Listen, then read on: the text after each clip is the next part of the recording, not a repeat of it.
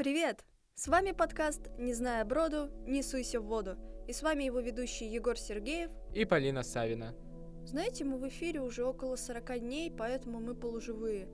Ну, не знаю, как тебя, Егор, но меня сейчас, наверное, очень сильно поддерживает моя семья и друзья, думаю. Вообще, да. Но в моей жизни не всегда было так, что меня поддерживали друзья. А где-то пару лет назад мне выпала одна очень классная образовательная возможность, из-за которой мне было необходимо уехать из моего родного города очень надолго, если не навсегда. Произошло это довольно спонтанно, поэтому у меня не было особо времени и сил объяснять это своим друзьям. Я просто сказал, я уезжаю вот тогда, надеюсь, мы еще увидимся, и все будет классно. Но общение с большинством из них у меня так или иначе потерялось. Возможно, потому что они были недостаточно заинтересованы, возможно, потому что я был недостаточно заинтересован. Но каждый раз, когда я приезжал в свой родной город, они клали мне руку на плечо и говорили, а Егор, а ты точно не хочешь вернуться? Ведь посмотри, как прекрасен наш город. У нас из достопримечательностей есть целый оперный театр. И я смотрел на них и такой, но мне хорошо там, где я есть, и я не особо хочу возвращаться. А эти люди, они прям пытались затянуть меня обратно в то, в чем я был. О, когда ты сказал про затянуть и еще так ручками сделал, то я сразу же вспомнила концепцию ведра с крабами. Это такая психологическая штука, которую когда-то давно объясняли исследователи. Ее суть заключается в том, что представь себе, у нас есть ведерко, мы берем, в это ведерко кидаем крабов. Крабы как бы в этом ведерке в своем познании преисполняются, и один из них начинает ползти вверх. Что бы ты думал, делают остальные? Они начинают затаскивать его назад, пытаясь то ли подняться по нему, то ли просто пригнуть его чуть ниже, чтобы вылезти. В любом из случаев, этих крабов в ведре очень часто сравнивают с подобным токсичным обществом, о котором ты говоришь. А я бы даже на самом деле не сказал, что эти люди желали мне какого-то зла или действительно прям стащить меня вниз. Они скорее были очень привязаны к моей версии, устаревшей года на три, и, возможно, хотели, чтобы было как раньше, потому что, возможно, их жизнь не менялась так же быстро, как моя. В то время как я, наоборот, пытался двигаться куда-то в другую сторону, э, и, так сказать, уже вылез из этого ведерка, а меня просили в него вернуться. То есть э, ты предполагаешь, что, может быть, этими людьми как бы руководствуют добрые побуждения? А, знаешь, учитывая то, что такие люди это зачастую наши друзья, семья, какие-то дальние или ближние родственники, э, люди, которых мы считаем авторитетами. Наверное, они желают нам добра, но в каком-то собственном мироощущении. Добра, которое будет соответствовать тому, что было раньше. То есть они чутка субъективны. Мне кажется, это немного можно отнести к эгоизму, потому что им нужен не ты сам сейчас, вот как бы вот эта последняя версия, прошедшее тестирование, а ты где-то пятилетней, трехлетней, двухлетней давности. Я не знаю, как давно ты обучаешься, Егор. И, скорее всего, эти люди в первую очередь думают о собственном удовлетворении. Они привыкли то, что их удовлетворение — это твое удовлетворение. Потому что если вы с человеком действительно близки, а, вы делите и печали, и радости, и какие-то трагические и травматические моменты вашей жизни. При этом вы делитесь радостью друг с другом, и для вас удовольствие одного — это уже практически синоним удовольствия другого. И проблема возникает, когда кто-то из вас немного вырастает из этого общения, когда его радость уже не связана с твоей, а твоя все еще связана с его. Это очень интересная штука, потому что Порой некоторые семьи этим грешат. Когда теряется контакт между членами семьи, они начинают путаться, у них все еще остается в голове какой-то единый концепт семейных отношений. У меня была подруга, с которой мы... Она была дочерью моего крестного отца. Мы общались довольно-таки близко на протяжении нескольких лет, вместе играли феечек Винкс, типа даже делали удочки и пытались что-то поймать в Пушкинском саду, но мы Ловили там, разумеется, только листья и какую-то труху. Довольно теплые они воспоминания, но на данный момент я понимаю, что мы с ней буквально абсолютно ведомы разными идеями, стоим на разных ступенях, разбираемся в разных вещах и интересуемся абсолютно какими-то разными концепциями. это нормально, что кто-то из нас вырос, но порой это очень тяжело, когда ты видишь, что ты еще дорог человеку, и он пытается поддержать общение, а у тебя уже не получается ответить искренне. То есть вы не то чтобы прям совсем мирно разошлись, из-за этого общения выросла скорее ты? Знаешь, это не та ситуация, когда вы тепло расходитесь, периодически списываетесь, списываетесь по несколько часов, вам так классно и интересно вместе, и затем снова расходитесь своими путями. Наверное, это тот самый случай, когда я чувствую, что выросла из этого общения, а она хочет вернуть меня, как ты и говорил, э, где-то пятилетней давности. И на самом деле это довольно тяжело, даже когда это происходит с друзьями. Вы, в конце концов, не были чужими людьми и все такое, но в дружеском общении есть какое-то пространство для выхода.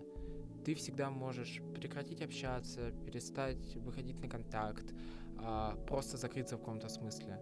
Я наблюдал ситуации, когда а, вот этими самыми крабами в ведре были очень близкие люди, в том числе родители когда они привыкали видеть своего ребенка именно что ребенком, то есть маленьким, нуждающимся в постоянной помощи, поддержке, защите, неспособным сделать собственный выбор, и просто не могли принять тот факт, что ребенку уже не семь, и что, видимо, у него наметился какой-то свой жизненный путь, и теперь их слова воспринимаются не как ультимативное руководство к действию, а в лучшем случае как совет.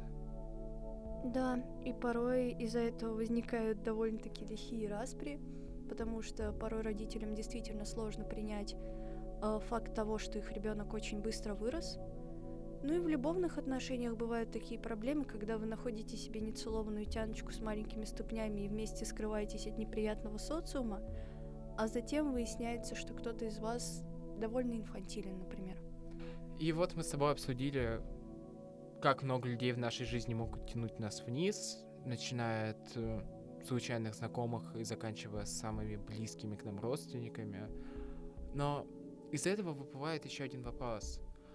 Если ваше общение уходит в то, что кто-то из вас вырастает из него, стоит ли пытаться его спасти, а, к чему это приведет, или лучше просто отпустить и забыть?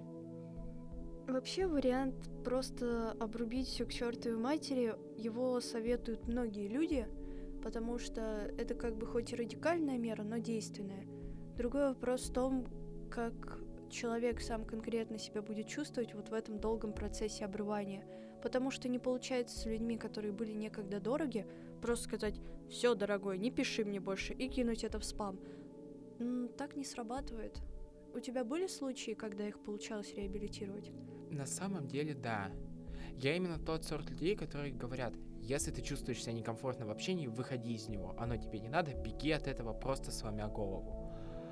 Но где-то год назад я сам оказался в ситуации, когда общение с одним человеком меня довольно сильно угнетало. Э, и даже не потому, что кто-то из нас был более зрелым и все такое, а скорее потому, что мы ценили эти отношения на разном уровне. У нас были очень разные жизненные ориентиры. Мы очень редко стыковались в каких-то базовых понятиях, абсолютно понятных для меня и абсолютно непонятных для него, и наоборот. И в какой-то момент я решил, что критическая масса стекла, которую я с этого съел, уже набралась. И пора просто обрубать все концы и выходить из этого. И... Черт, я провалился даже в этом. У меня не получилось. Я действовал очень решительно, я действовал очень сильно. Но тут произошел тот момент, когда у нас была разница в каком-то личностном росте, а потом он как будто бы сравнялся. И мы оказались на одной странице, и все наши проблемы как будто бы решили сами с собой, они просто перестали иметь значение. Потому что мы теперь ценили это в равной степени. А, у нас были похожие моральные ориентиры, ценности. И это привело к тому, что по факту общение, которое изначально было обречено на полный крах, из которого нужно было выходить не через год, как я это решил сделать, а в первый месяц, выросло в одну из самых крепких связей в моей жизни. Ты сказал то, что он резко поднялся. Я думаю, то, что столь резкие и радикальные перемены в людях штука невероятно редкая, поэтому не думаю, что просто кто-то из вас опустился, кто-то из вас поднялся, и это позволило вам нормализоваться. Мы сейчас в том возрасте, когда опускаться довольно сложно. Есть индивиды, которые справляются, но обычно вопрос все-таки в темпах роста. Кто-то растет быстрее, кто-то растет медленнее. И темпы роста в процессе жизни тоже меняются. Ты иногда растешь быстрее, иногда ты растешь медленнее. И на самом деле, когда ты находишься с человеком, который более зрелый, чем ты, более осознанный, чем ты, ты начинаешь ускоряться в своем развитии. И наоборот, когда ты начинаешь общаться с человеком, который менее созревший, чем ты, это замедляет твой собственный рост. А это как «скажи мне, кто твой друг, а я скажу, кто ты». Мне почему-то всегда казалось, что когда люди общаются, они перенимают понемножку друг от друга, и постепенно как-то они превращаются в такую единую кашицу, которая, собственно, и именуется дружба. В результате чего человек берет несколько привычек от своего друга, его друг, в свою очередь, берет несколько каких-то бесячих черт у своего друга, и в итоге они прекрасно компонуются, потому что у них появляются общие темы, общие привычки, общие идеи, какие-то общие планы и цели. То есть, э, ну, порой бывает, что, например, в университет поступают за компанию. Это очень безрассудно, но все-таки. Знаешь, иногда проблемы между людьми, а, именно на уровне ведра крабов, строятся не в разности привычек и даже не в разности взглядов, а просто в том, что у них кардинально разные жизненные ориентиры, которые перестали совпадать. Или, что я встретил в своем случае, кардинально разное восприятие этих взаимоотношений. Когда вы цените их по-разному, вы не можете в равной степени с одним и тем же уровнем осознанности реагировать на возникающие ситуации. Ну да.